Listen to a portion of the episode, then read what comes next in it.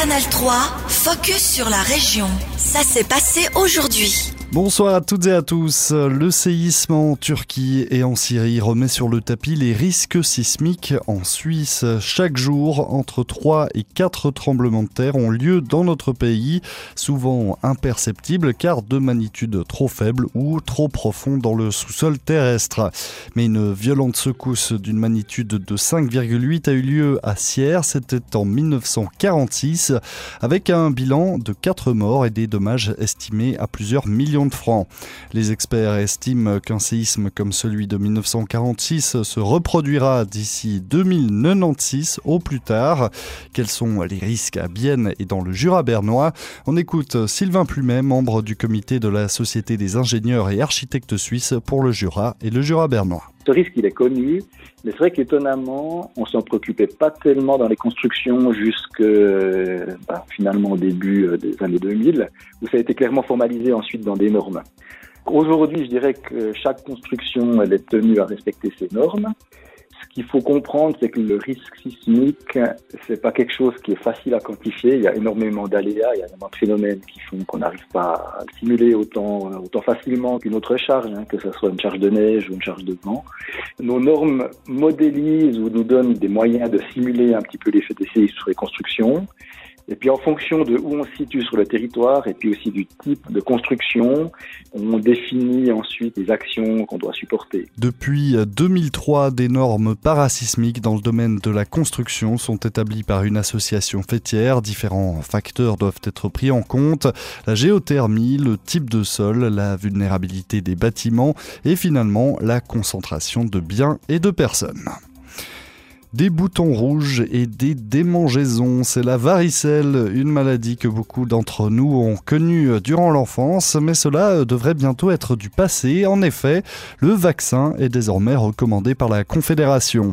Avant cette année, la piqûre contre la varicelle existait déjà, mais elle était administrée uniquement aux adolescents s'ils n'avaient pas eu la maladie dans leur enfance. Maintenant, le vaccin est recommandé et remboursé par l'assurance de base.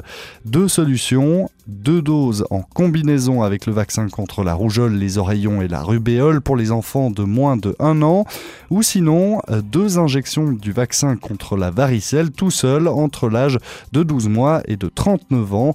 Mais cette euh, deuxième possibilité est déjà victime de son succès. Les doses du vaccin sont en rupture de stock jusqu'à la fin du mois. Ursina Schneider, pédiatre au centre médical Bienne, revient sur ce qui a motivé ce changement de normes médicales. Une chose, c'est les enfants tombent pas malades. Hein. Il y a quand même rarement des cas oui, graves des varicelles chez les enfants. Et si on peut éviter ça, c'est bien. Et dans les autres pays qui font déjà le vaccin depuis des années, je pense, oui, en Italie, en, Allemagne, je pense aussi en France, ils font déjà le vaccin pour tous les bébés. Ils font les vaccins de varicelle. On a, on a réussi qu'ils ont moins de zone. Presque 80% sont moins de zone chez les adultes après. Le zona est une infection qui peut toucher euh, toutes les personnes ayant eu euh, la varicelle. La maladie euh, cause des douleurs qui peuvent durer plusieurs mois et peut mener à des complications. Le vaccin contre la varicelle pour les personnes jusqu'à 39 ans doit donc également lutter contre ce problème. Et on termine avec euh, du sport et du football car c'est bientôt la reprise du championnat pour le FC Bienne, l'occasion de repartir de bon pied alors que le club est avant-dernier du classement de Promotion League. Jean-Michel Eby a repris les rênes de la première équipe du FC Bienne mi-octobre. Cet ancien joueur s'est forgé une réputation de chasseur de promotion. Il a notamment fait monter Étoile Carouge en Promotion League, puis Yverdon et Bellinzone en Challenge League. Son expérience n'a pour pour l'instant pas suffi pour que le club zélandais remonte au classement. Depuis son arrivée, l'équipe a disputé 8 matchs, bilan 2 victoires, 2 nuls et 4 défaites. Mais l'entraîneur a profité de la préparation hivernale pour effectuer de nombreux changements dans l'effectif, 7 départs et 10 arrivées au total. On écoute Jean-Michel Eby au micro d'Estelle Hermann. Il y a eu beaucoup d'arrivées, il y a eu quelques départs, mais simplement on a voulu euh, renforcer cette, équipe euh, par rapport à ce qu'on avait euh, ressenti, ce qu'on avait pu observer. Et puis sur le plan défensif, sur le plan offensif, on a ramené certains joueurs qui vont certainement renforcer, j'espère renforcer l'équipe. Et puis surtout aussi par rapport indépendamment du profil, des gens qui ont euh, un bon caractère, qui sont des joueurs sains et surtout des joueurs qui ont envie de réussir une carrière, donc qui sont là avec nous pour nous aider. On verra la période en tout cas jusqu'au mois de, juin. Après, euh, on verra par la suite. Je crois que l'objectif, il est bien précis, euh, c'est se sortir de cette situation le plus vite possible pour qu'on puisse au mieux préparer la saison prochaine. La préparation hivernale est un bon moyen d'amener un renouveau à l'équipe. Comment ça s'est passé? Sur quoi vous avez travaillé? Bah, Je crois que, évidemment que la préparation, alors évidemment on a, on a appris euh, durant la préparation que Chiasso, malheureusement pour eux, ont fait faillite. Donc le, premier match qui devait se disputer ce week-end a été reporté, ce que ça nous donne une semaine supplémentaire. On a pu trouver un match amical contre Concordia Ball, une, première ligue. Mais de toute manière, la préparation avait été planifiée pour être prêt ce week-end. Donc euh, c'est bien de pouvoir jouer euh, chez nous, sur notre terrain principal. Et, oui, les, joueurs ont beaucoup travaillé. On a eu quand même de la chance avec la météo. On a eu un petit peu de neige, quelques, quelques soirées, quelques jours, jours froids, mais sur l'ensemble de cette préparation jusqu'à ce jour, ça s'est très bien passé avec très peu de pépins physiques. Maintenant, euh, c'est clair, il y a une concurrence qui s'est installée, une nouvelle concurrence.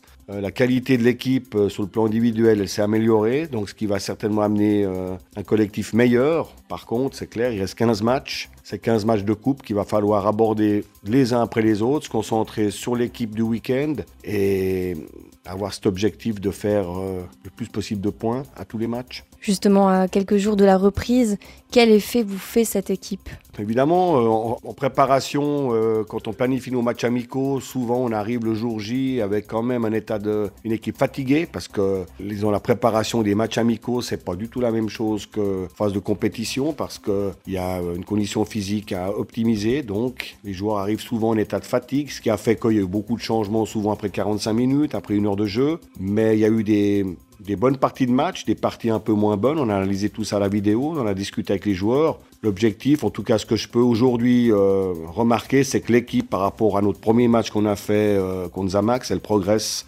de jour en jour et j'espère et je suis convaincu qu'elle sera prête pour aller défier le leader euh, dans une dizaine de jours. Pour vous, quels sont les objectifs de la suite de ce championnat? Bah Pour moi, c'est d'arriver le plus vite possible, de sortir un peu de cette situation, pouvoir un peu, un peu mieux respirer tout en gardant confiance, en étant positif et surtout euh, arriver à maintenir cette équipe. Je pense dans un premier temps, c'est c'est pas trop perdre de l'énergie avec d'autres idées. Il faut se concentrer sur l'essentiel. Et aujourd'hui, dans la situation où on se trouve, c'est faire des points, gagner des matchs, se faire respecter par les adversaires. Et puis, au fur et à mesure, essayer encore de proposer du meilleur jeu. Et puis faire en sorte que les gens reviennent au stade. C'était Jean-Michel Eby, l'entraîneur du FC Bienne. Et la première rencontre officielle pour la reprise du championnat de Promotion League, ce sera donc le 25 février face à Lucerne.